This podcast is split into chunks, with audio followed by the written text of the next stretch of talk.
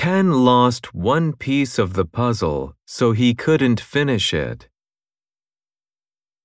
Risa usually gets up around 7 o'clock.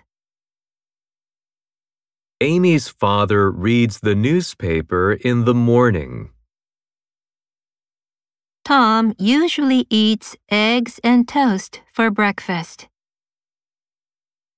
I don't want to catch a cold, so I wash my hands often.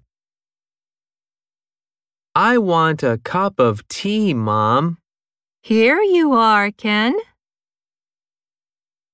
This morning, Tom got up late and ran to the bus stop.